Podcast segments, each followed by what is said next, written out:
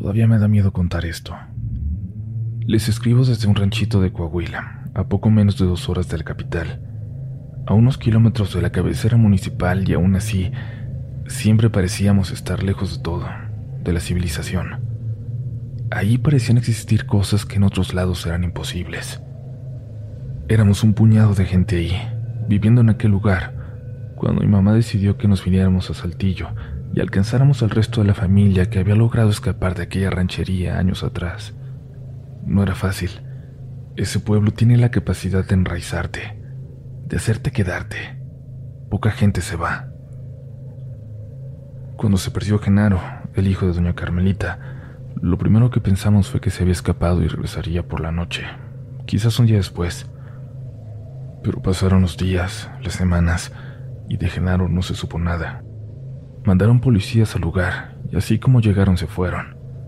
Ellos le dijeron a doña Carmelita que seguramente el niño se había ido con su papá, pero aunque nadie podía decirlo a ciencia cierta, sabíamos que eso era imposible. No podíamos confirmarlo, pero sabíamos que a don Genaro, el grande, lo habían matado años atrás y estaba enterrado por allá cerca del arroyo. Pero luego llegaron otros dos chamacos que venían regresando de la cacería, días después. Lo único que habían encontrado aquella tarde fue una viborilla, pero ya casi llegando al pueblo, escucharon los gritos de ayuda de Genarito. Venían de una casa, de un cuartito de madera lejos de todo, enclavado en un cerrito de donde se veía todo el pueblo. Corrieron a avisar y en unos minutos ya iban hacia aquella casucha la mamá de Genaro y todos los hombres que se encontró. Hasta yo iba en el chisme. Cuando nos acercábamos escuchamos los gritos. Nos apresuramos a llegar. Ahí vivía una viejita que apenas si podía caminar, incapaz de poder hacerle algo malo a alguien, pero pensamos que quizás ella también estaba en peligro. Entramos y revisamos los dos cuartitos de arriba abajo. Los tenía llenos de cosas, sobre todo de muñecos. Buscamos en cada rincón, pero no hubo señal de Genaro ni de la señora. Al salir, al darnos por vencidos, volvimos a escuchar los gritos de ayuda provenientes de ahí dentro. Se regresaron dos hombres y después de unos minutos salieron con un muñeco en brazos, del tamaño de un niño. Le dijeron a la mamá de Genaro que no sabían cómo explicarlo, pero la voz, la voz de su hijo salía de ahí. En ese momento alguien gritó que levantáramos la vista. Allá en la punta del cerro, sobre las piedras, estaba sentada la vieja, mirándonos. No parecía importarle que acabáramos de dejar su casa patas arriba. Algunos muchachos subieron corriendo para preguntarle qué sabía, para preguntarle qué le había pasado a Genaro, pero para cuando llegaron ya no había nadie en aquella punta ni señales de la mujer. No la volvieron a ver. Lo más extraño es que de la casa del pobre Genaro, donde conservaron al muñeco, seguía saliendo su voz, como si pudiera hablar, gritar a la gente que pasaba por enfrente cuando nadie lo veía. Muchos tacharon a la madre de loca, pero ¿qué harían ustedes en una situación así? Si hubiera la más mínima posibilidad de que alguien que aman estuviera atrapado en un objeto, ¿se arriesgarían a tirarlo? a dejar que algo le ocurriera o a que viviera una eternidad así, en la más absoluta soledad. Del pueblo de vez en cuando me llegan noticias. Hace mucho que me fui de ahí. La mamá de Genarito murió hace años, pero los vecinos dejaron al muñeco ahí. Lo acomodaron cerca de una ventana, como había indicado su madre antes de morir. Déjenlo frente a la ventana, para que al menos pueda estar viendo hacia afuera, les había dicho. En las madrugadas, dicen, de vez en cuando, todavía se escucha su voz. Hola comunidad, quiero mandarles un gran saludo y abrazo. Actualmente tengo 79 años. Le pedí a mi nieto que me hiciera favor de compartirles esta historia. Es un poco larga, y es que quiero compartirles todos los detalles que recuerde, también para conservarlos. A veces por mi edad, ya no recuerdo muchas cosas. Todo comenzó cuando yo tenía ocho años. Llegué con mis padres y hermanos a vivir a un pueblo de Sonora, donde casi toda la gente del lugar se dedicaba a trabajar en la mina, la que estaba ahí. Recién habían descubierto nuevos minerales y los dueños, que eran unos españoles, les querían sacar el máximo provecho. Mi padre, como todos, buscaba una mejor calidad de vida para mi mamá y para mí, por lo que en cuanto llegó y se enteró de que en la mina le daban trabajo a todo hombre joven y sano, no lo pensó dos veces y se fue para allá. Recuerdo todavía cómo regresó con su rostro lleno de emoción, porque por fin se tenía un trabajo y podríamos comenzar una nueva vida, quizás sin tantas carencias y sin pasar hambre. Al día siguiente comenzó a trabajar ahí y todo iba bien. Recuerdo que comenzamos a prosperar un poco. En su trabajo en la mina mi padre había hecho algunos amigos, entre ellos Manuel, que era un tipo de unos 30 años al que le encantaba la bebida. Era de esos vividores que nomás veía que estaba mal puesto. Todo iba bastante bien. Nos estábamos adaptando hasta esa noche. Recuerdo que ya me estaba quedando dormido cuando me despertaron unos golpes en la puerta. Ábreme, María. Ábreme que me vienen correteando. Gritaba mi padre desesperado. Mi madre se levantó de un salto y cruzó el pequeño cuartito donde vivíamos para abrirle. Al entrar, mi padre cerró la puerta con seguro mientras temblaba y retrocedía como esperando que algo la derribara. Juan, ¿qué tienes? ¿Por qué gritas así? El niño se puede asustar. Le decía a mi mamá para calmarlo, mientras él solo se quedaba mirando a la puerta, totalmente pálido. Recuerdo que se quedó un rato así, en silencio, hasta que con un poco más de calma, le dijo mi madre lo siguiente. Venía saliendo de la mina y me encontré a Manuel. Me invitó a echarme unos tragos. Yo no quise aceptar porque sabes que no nos alcanza, y cuando le dije por qué no quería ir, se burló de mí. Me dijo que él me podía ayudar si yo quería, que solo lo tenía que acompañar a la mina cuando todos se fueran. Y cuando vio mi cara de que no le creía, abrió su morral y me mostró que tenía mucho dinero ahí. Yo me impresioné, pues no tiene forma de conseguirlo. Lo que nos pagan en la mina es muy poco. Y en ese momento lo único que pensé fue que andaba de mañoso haciendo cosas indebidas. Cuando le pregunté de dónde sacó el dinero, nomás me dijo, el otro día me quedé en la mina cuando todos se fueron porque quería ver si me podía sacar alguna herramienta y venderla. En la tienda y en la cantina ya no me quieren dar fiado porque debo mucho dinero. Pero estaba en uno de los últimos túneles cuando empecé a escuchar una voz. Comencé a caminar para regresar y me tropecé con algo. Cuando vi de qué se trataba no creía mi suerte. Había un pequeño costal de monedas frente a mí. Sin más me lo saqué y pues mira, ando invitando a los compadres una copa. Yo no sabía qué decirle. Nomás le pregunté que si no creía que ese dinero fuera de los dueños, que si lo descubrían las iba a pagar y caro. Pero él me volteó a ver y me dijo, no es de los españoles esos. Esos no nos dan ni una madre. El que me dio esto fue otro. Me lo dio el verdadero patrón de las tierras. Y dice que no le pidieron permiso para andar rascando. Por eso me habló cuando estaba allí adentro. María, yo no entendía qué era lo que me estaba queriendo decir, hasta que comenzó a caminar. Volteó y me dijo, el diablo vive allá adentro, y si me dio esto a mí, pues es por algo, y no lo voy a desaprovechar. Y si me da más, pues mejor. Después de que él se fue y agarré camino para acá, me empecé a sentir raro. No podía dejar de pensar en lo que Manuel me había dicho y no sé. Me empecé a sentir como ansioso, como si me tuviera que venir a la casa rápido. Justo en la veredita que llega hasta acá, empecé a escuchar unos pasos pesados, macizos que venían atrás de mí. Empecé a caminar más rápido, pero esos pasos nomás no se quedaban atrás. Volteé para ver qué era lo que me estaba siguiendo. A lo mejor algún animal o algún maleante entre la maleza, pero no. Ahí entre la oscuridad pude ver una figura. María, no me vas a creer. No me vas a creer que era. Era la figura de un hombre, pero muy, muy alto, muy, muy ancho y tenía...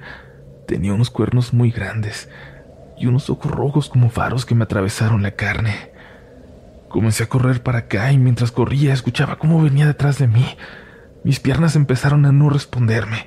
Se me empezó a nublar la vista y sentía que me tambaleaba. Cuando sentí que ya estaba tocando la puerta y me abriste, Yo estaba fingiendo dormir, pero el relato que acababa de contar mi padre me dio mucho miedo.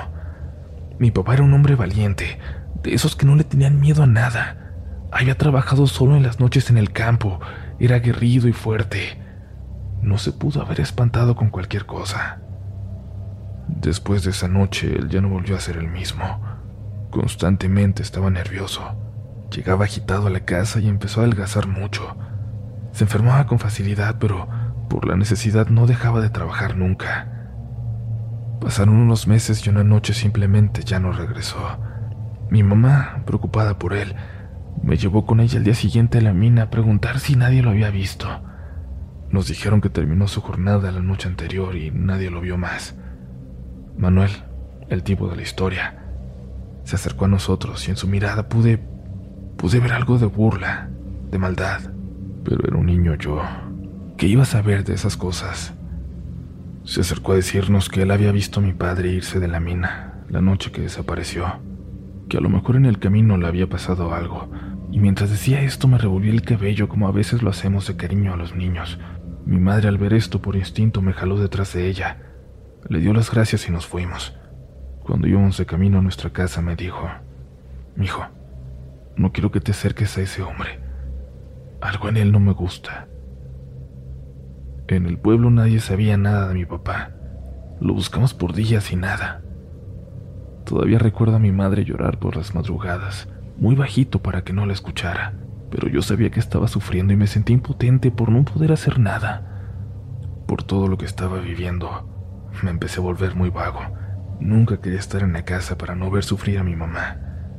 Un día me fui a jugar con unos amigos del pueblo que vivían por la mina. El tiempo se me fue y cuando vi ya estaba anocheciendo. Me despedí y empecé a caminar hacia mi casa. Tenía que pasar cerca de la mina para volver. La mina estaba en un cerro en lo alto.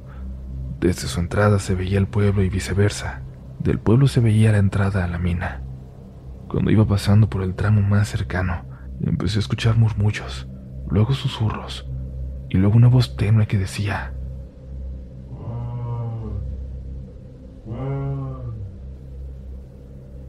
Al principio no hice caso. Pensé que eran los trabajadores, aunque cuando escuché mejor, esa voz me resultaba familiar.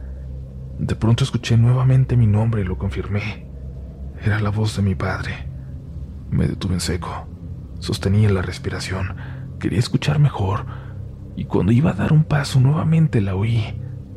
Juan, hijo, estoy aquí adentro. Ven, hijo, ven. Como por inercia comencé a regresar por la angosta vereda y di vuelta en el camino que iba a la entrada de la mina. Aquella voz era muy gruesa y hablaba muy lento, pero era él, mi padre. Me llamaba. No me podía ir. Tenía que asegurarme de que él estaba bien que no estaba en la mina. Me paré a unos metros de la entrada. Por primera vez vi de cerca ese enorme agujero en medio del cerro. Me di cuenta que ya no había nadie, ningún trabajador, y ya solo quedaba un poco de luz y yo pensaba si entrar o mejor ya no. Justo cuando estaba pensando en volver, empecé a escuchar gritos que venían de dentro de la mina. Juan, Juan, no te vayas, no te vayas. Tienes que venir por mí. Luego de eso ni lo pensé.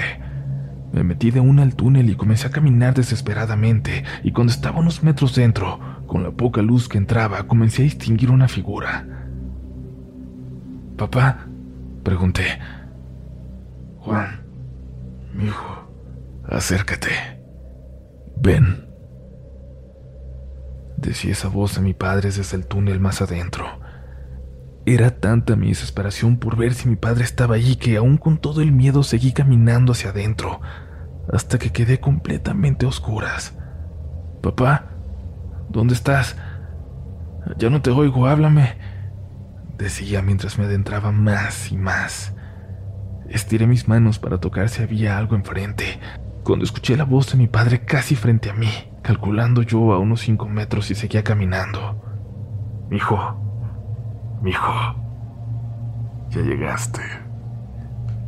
Yo me acerqué a donde lo escuchaba y toqué algo.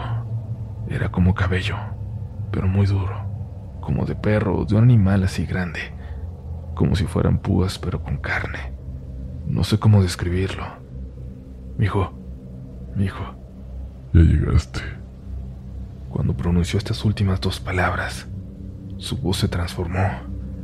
Era una voz gutural, ronca, aguardentosa, pues, y una risa diabólica de lo que tocaba con mi mano salió.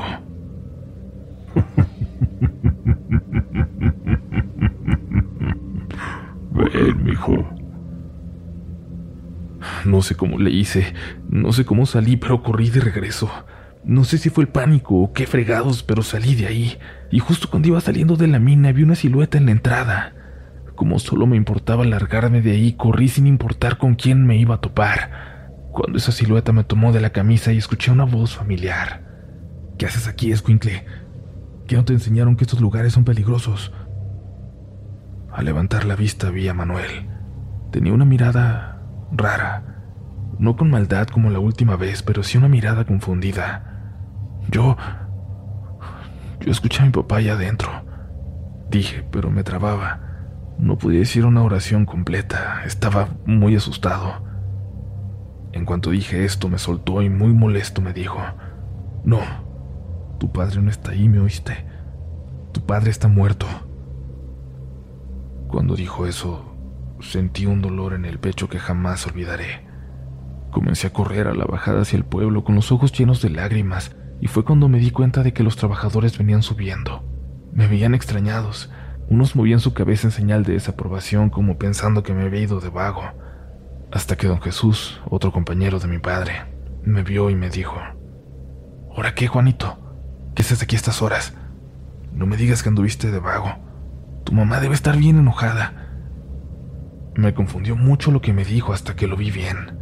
Venía con su desayuno y su comidita en un morral.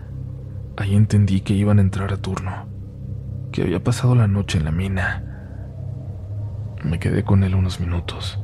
Estaba muy asustado. No digería nada de lo que me había pasado. No sabía si todo era mi imaginación. Me esperé un rato con él que amablemente me ofreció una manzana que traía y cuando se me pasó el susto me fui para la casa. Después de aquella visita en la mina tenía pesadillas a diario con esa voz. La escuchaba entre sueños cómo me llamaba, cómo se reía de mí.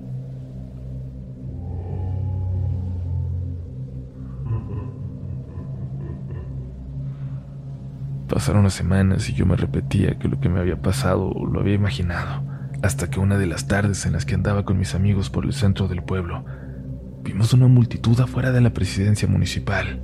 Estaban exigiendo ver al alcalde y comenzaban a querer entrar a la fuerza al lugar. Nos acercamos a unos vecinos que eran un poco mayores que nosotros y les preguntamos qué estaba pasando. ¿A poco no saben? La gente está asustada. Dicen que alguien se está llevando a los mineros. No más en este mes ya van seis hombres que no regresan a su casa. Cuando lo dijo me volteó a ver en específico a mí, por lo que había pasado con mi padre. Es pura gente que trabaja en la mina. Se van a trabajar y luego ya no vuelven. La gente está exigiendo que se investigue a los dueños, que se aclare qué está pasando terminó de decir. Lo que no sabíamos en ese momento es que lo que estábamos a punto de ver y de vivir, no solo yo sino todo el pueblo, era más maligno de lo que pensábamos. Pasó un mes y para ese momento llevan 10 personas desaparecidas. Los dueños de la mina ya habían prohibido a los trabajadores quedarse después de las 5 de la tarde en el túnel y no podían entrar solos por la mañana. Tenían que entrar cuando ya hubieran mínimo 10 trabajadores pero la gente seguía desapareciendo. Al principio decían que las personas que desaparecían se iban a buscar oportunidades a otros lados, que tenían otras familias, o que simplemente se habían ido. Pero yo jamás creí nada de eso. Mi papá era un esposo amoroso, un padre cariñoso y entregado a su familia. Él no nos hubiera hecho eso. Una tarde me encontraba sentado afuera de mi casa, en el escalón de la entrada, cuando escuché a uno de mis amigos llamarme desde el camino cercano con ese silbido característico entre nuestro grupo. Me acerqué y vi que eran Joel y Fernando. Llegué a donde estaban y sin más, Joel me dijo, Juan, en la noche vamos a ir a la mina. El papá de Fernando no llegó anoche. Ya fueron a preguntar y nadie sabe nada. Pero ya sería otra persona más que se queda ahí dentro. Algo está pasando y no vamos a dejar que nos van a caer esos pinches extranjeros. Yo no le respondí nada. Aunque tenía miedo por lo que me había pasado a mí, la curiosidad y la desesperación me hicieron aceptar ir con ellos. Cuando llegó la hora me sentía muy ansioso. Tenía un mal, un muy mal presentimiento. Mi madre se la pasaba trabajando, lavando ajeno, vendiendo esto o aquello para poder mantenernos, por lo que no me fue difícil escaparme sin que se diera cuenta. Caminé entre la oscuridad de la vereda y llegué al punto de encuentro. Ahí ya estaban Joel, Fernando y además Ramiro otro muchacho del pueblo que suele juntarse con nosotros. Bueno, el plan es entrar a la mina y buscar si hay alguien allá adentro o encontrar algo que nos diga qué está pasando, dijo Joel. Consiguió un par de velas. No van a alumbrar mucho, pero nos servirán para no caernos o lastimarnos. Otra cosa, si vemos cualquier cosa rara nos regresamos, terminó de decir. Y con esto, emprendimos nuestro viaje a la mina. Entramos a ella con las velas prendidas y haciendo todo lo posible por no caernos y, por alguna razón, no queríamos hacer ruido. Lo único que oíamos a lo lejos eran las corrientes de viento que entraban, algunos perros ladrando en el pueblo y nuestras respiraciones. De repente empezamos a escuchar voces, a lo lejos, más adentro, y Ramiro dijo, ¿escuchan? Todos nos volteamos a ver. Entre la poca luz que nos iluminaba, me pareció ver el miedo en todos. Era evidente que todos estábamos escuchando lo mismo. Seguimos caminando lentamente en silencio hasta que llegamos a dos túneles que se separaban. Yo creo que es mejor que vayamos dos y dos. Ramiro y Juan, ustedes juntos, y Joel y yo nos vamos por el otro lado, dijo Fernando. Así seguimos caminando, yo detrás de Ramiro, quien llevaba una vela. Llegamos al fondo de ese túnel y no vimos nada. Sin embargo, el ambiente comenzó a sentirse raro, pesado y en mi corazón sabía que no teníamos que estar ahí. De pronto, entre la oscuridad, de nuevo comencé a escuchar aquella voz. Juan,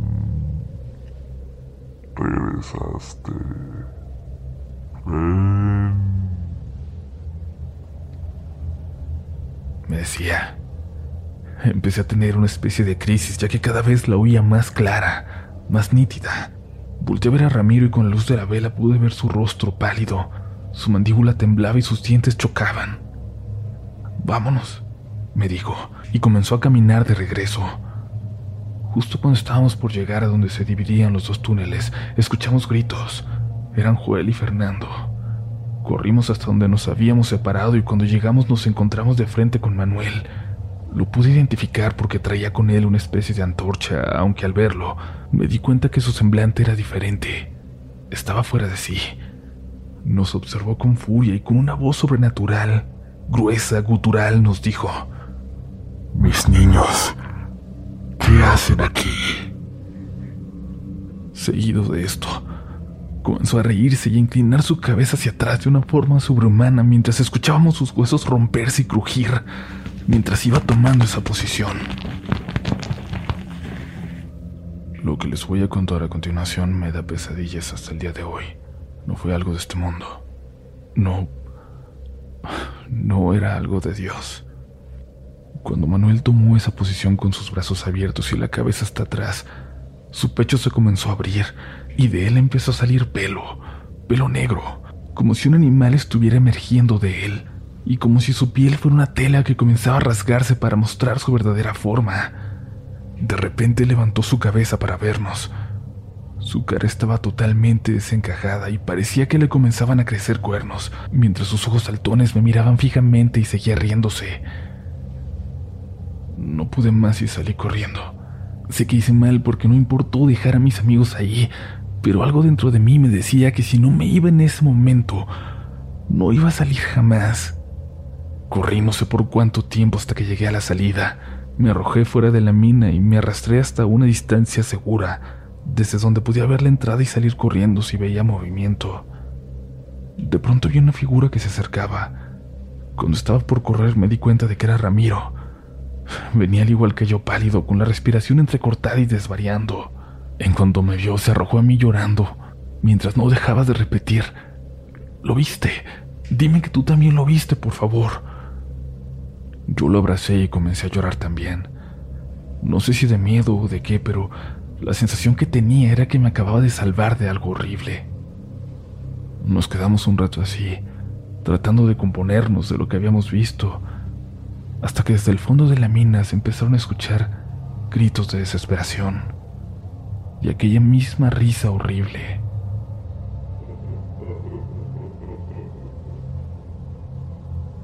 No pudimos más. Con la poca energía que teníamos corrimos hacia el pueblo. Para este momento nos dimos cuenta de que ya estaba saliendo el sol. Al llegar nos encontramos con muchos de los vecinos en la entrada del pueblo, quienes atentos nos observaron y nos preguntaron qué había pasado. Entre estas personas estaba mi mamá, la familia de Ramiro, así como las familias de Fernando y Joel. Yo no podía hablar. Sentía que aquello que había visto no debía ser mencionado, sin embargo, Ramiro les dijo todo, todo lo que había pasado y luego sin más se desmayó.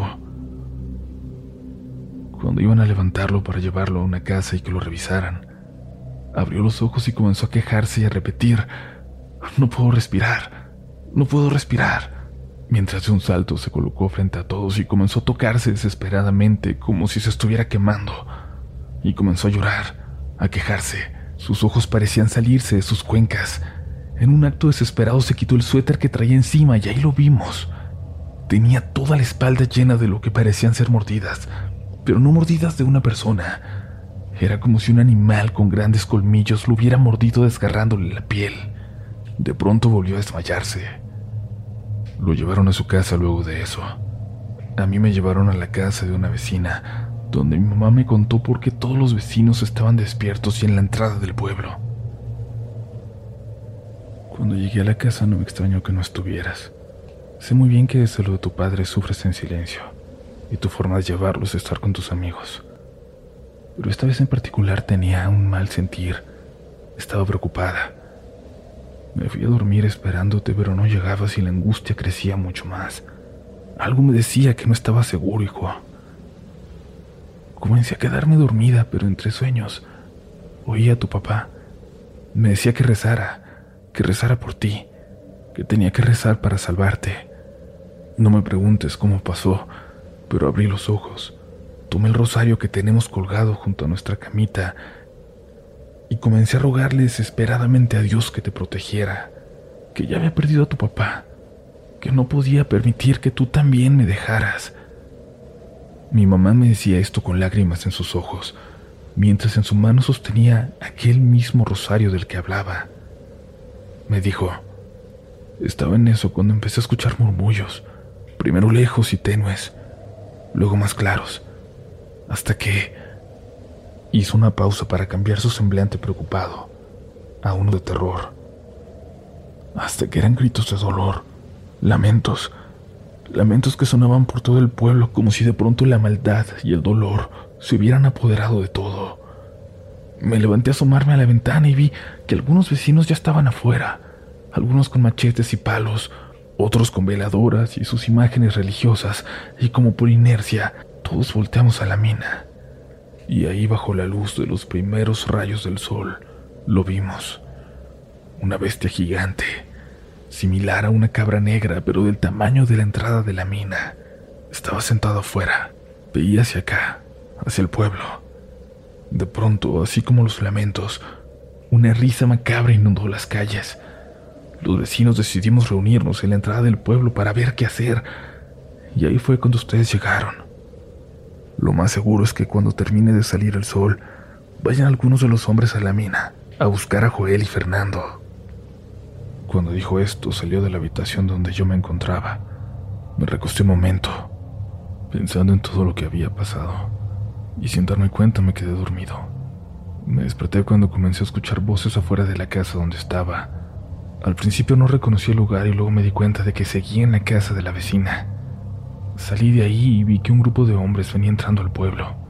Venían con gestos horrorizados, sudando y pálidos. Además, no traían consigo ni a Joel ni a Fernando. Don Jesús venía al frente y parecía liderarlos.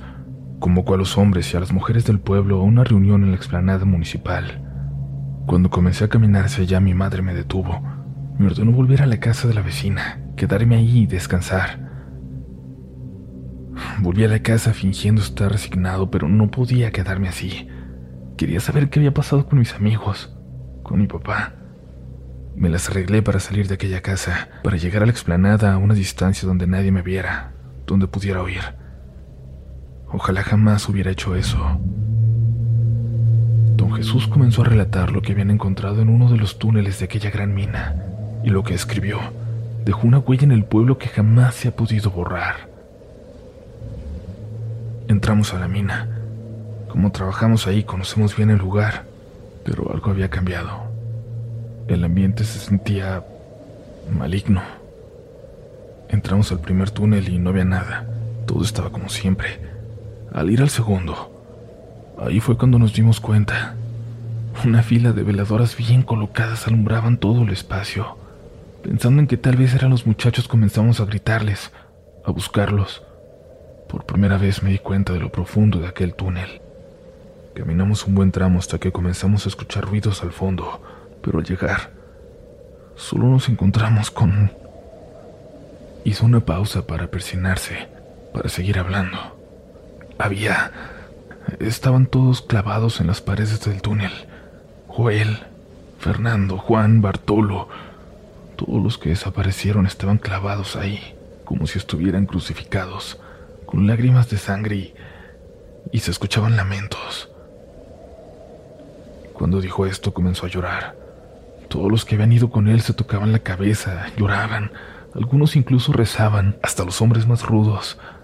La gente del pueblo también. Algunos se abrazaron. Mi madre se dejó caer en el piso con el rosario en su mano. Yo sentí una punzada en el corazón. Luego, un miedo inmenso se apoderó de mí cuando, con la voz entrecortada, siguió hablando. Tratamos de bajarlos, pero pero al intentarlo se quejaban. No había fuerza humana que pudiera bajarlos de ahí. Lo estuvimos intentando todos hasta que oímos una risa burlona que venía desde el fondo del túnel. Al voltear hacia allá lo vimos. Al principio creí que era una bestia, pero recordar los detalles ya no lo sé. Me pareció ver en esa cosa un parecido con Manuel. A él tampoco lo encontramos. No pudimos seguir ahí porque esa cosa comenzó a hablarnos y nos dijo que no nos los podíamos llevar, que eran suyos, que era la deuda por el uso de la mina. Luego de esto todos los hombres corrimos para salir de ahí. No pudimos traerlos. Perdón. No pudimos traerlos. Don Jesús se dejó caer al suelo, sollozando. Luego de esto fue extraño cómo las cosas pasaron. Los dueños de aquella mina jamás volvieron a aparecer y ya nadie se acercaba a ella. A veces por las noches podíamos oír los lamentos de aquellos que quedaron atrapados ahí dentro, seguido de la misma risa, burlándose de ellos, de nosotros. A veces se podía ver a esa bestia que parecía una cabra sentada fuera de la mina, viéndose al pueblo. Así fue pasando el tiempo y todos en el lugar se fueron yendo, incluyéndonos. El pueblo quedó en el olvido, con la marca de la maldad en él. Lo último que supe es que al final la mina tuvo un derrumbe y la entrada quedó cubierta. Nadie en el pueblo cuestionó lo que don Jesús dijo porque creo que todos sabíamos y habíamos sido testigos de aquella maldad, de que aquello fue real. Pasaron muchos años para que quisiera hablar abiertamente de esto. Mi madre se fue de esta vida encomendándome que siempre rezara por ella, por mí, pero sobre todo por mi padre, por su alma que ojalá no se haya quedado en ese lugar. Y eso hago. Todas las noches rezo desesperadamente por él, por todos. Gracias por leer la historia de mi abuelo. Hay cosas en este relato que él hasta la fecha omite porque son bastante dolorosas. Saludos al equipo RDLN. Hoy no hay interrupciones. Solo te recordamos seguirnos en nuestras redes sociales como RDLN Oficial. Yo soy Uriel Reyes y tú sigues escuchando en octubre de relatos. Sigues escuchando relatos de la noche.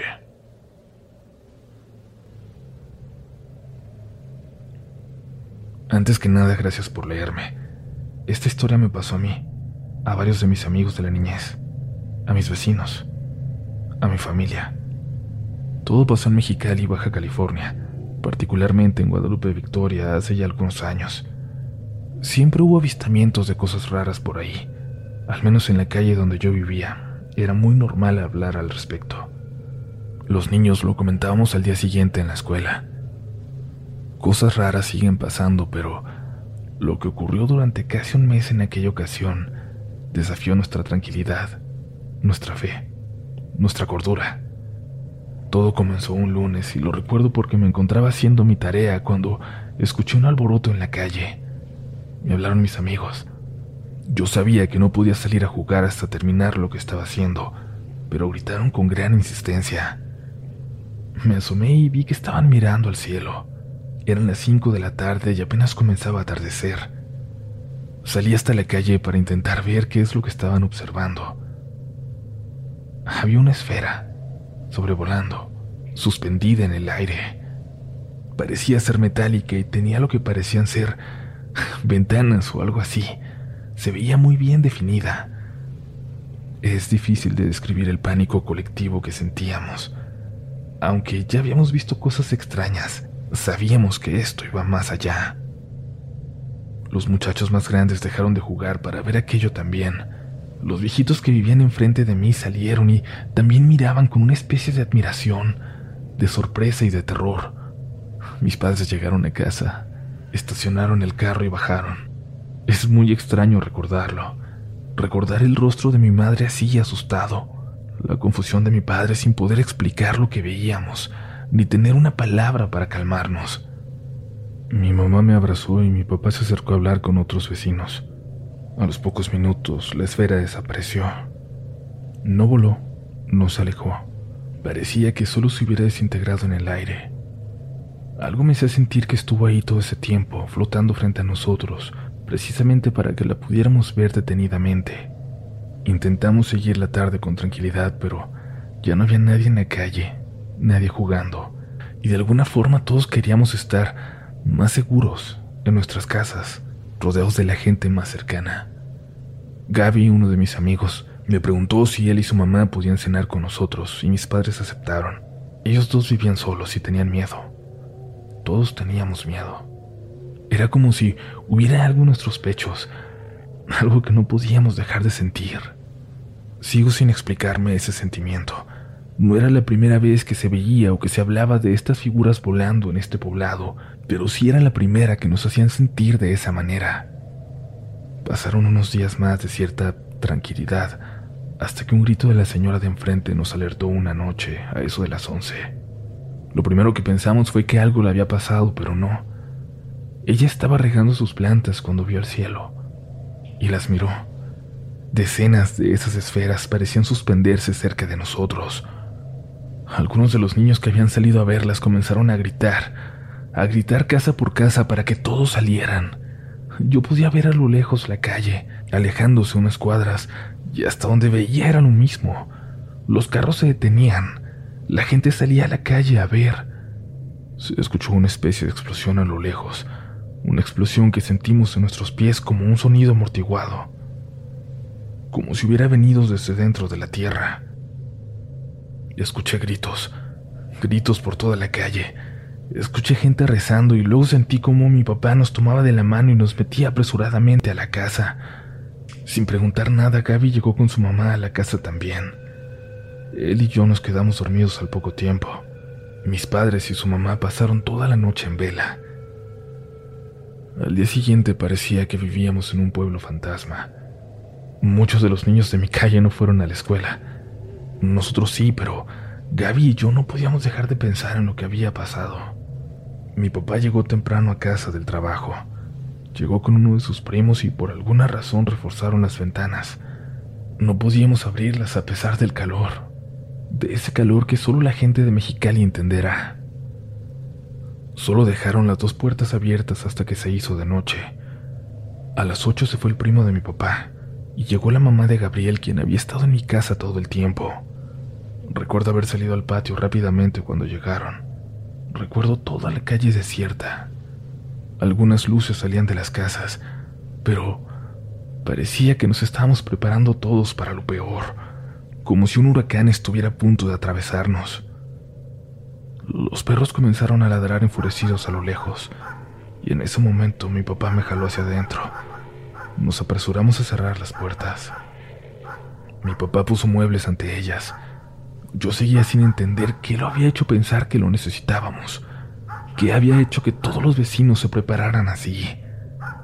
Los perros ladraban y ladraban, y lo hacían cada vez más cerca, cada vez más llenos de rabia.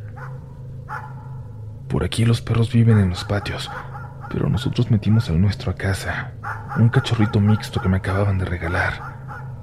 estaba muy inquieto ladrando cerca de la puerta. Cuando los ladridos de afuera fueron llegando hasta nosotros, cuando ladraban los perros del vecino de al lado, el cachorro comenzó a temblar. Cayó y le dio algún tipo de ataque. Se convulsionó. Movía las patitas sin control con la mirada perdida. Mientras lo atendíamos, escuché cómo los ladridos se alejaban, como si aquello que los iba provocando hubiera recorrido la calle hasta el otro extremo. Y luego el silencio. Recuerdo ese silencio, un silencio que aturdía.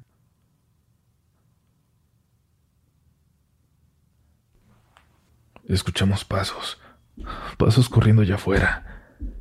No podía ubicar de dónde venían, pero se acercaban. Los reconocí cuando estuvieron cerca de nosotros. Estaban en los techos. Estaban en nuestro techo saltando de casa en casa. Era como si varias de esas cosas corrieran sobre nosotros. Ese día desapareció uno de los perros de mi vecino. Situaciones similares ocurrieron tres veces más en las siguientes semanas. Varios animales se perdieron, animales de todo tipo. Por lo que supe después, don José, el vecino de enfrente, fue el que previno a todos, el que les dijo que tenían que hacer. Gaby me dijo que le platicó que ya le habían tocado otros dos momentos así, pero que pasaban después de algunas semanas, que se calmaban. Yo ya no vivo ahí, Gaby tampoco.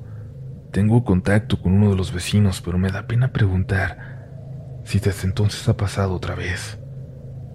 Don José ya murió y ya no hay nadie para prevenir a los vecinos. Y quién sabe, siempre pienso que quizás está próxima otra visita. Gracias por escuchar y de verdad, de verdad me gustaría saber si alguien en otra zona o en otro país tiene alguna experiencia parecida.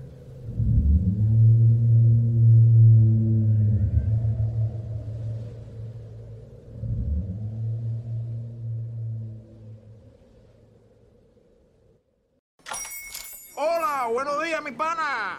Buenos días, bienvenido a Sherwin Williams. ¡Ey! ¿Qué onda, compadre? ¿Qué onda? Ya tengo lista la pintura que ordenaste en el ProPlus app. Con más de 6.000 representantes en nuestras tiendas listos para atenderte en tu idioma y beneficios para contratistas que encontrarás en aliadopro.com. En Sherwin Williams somos el aliado del PRO.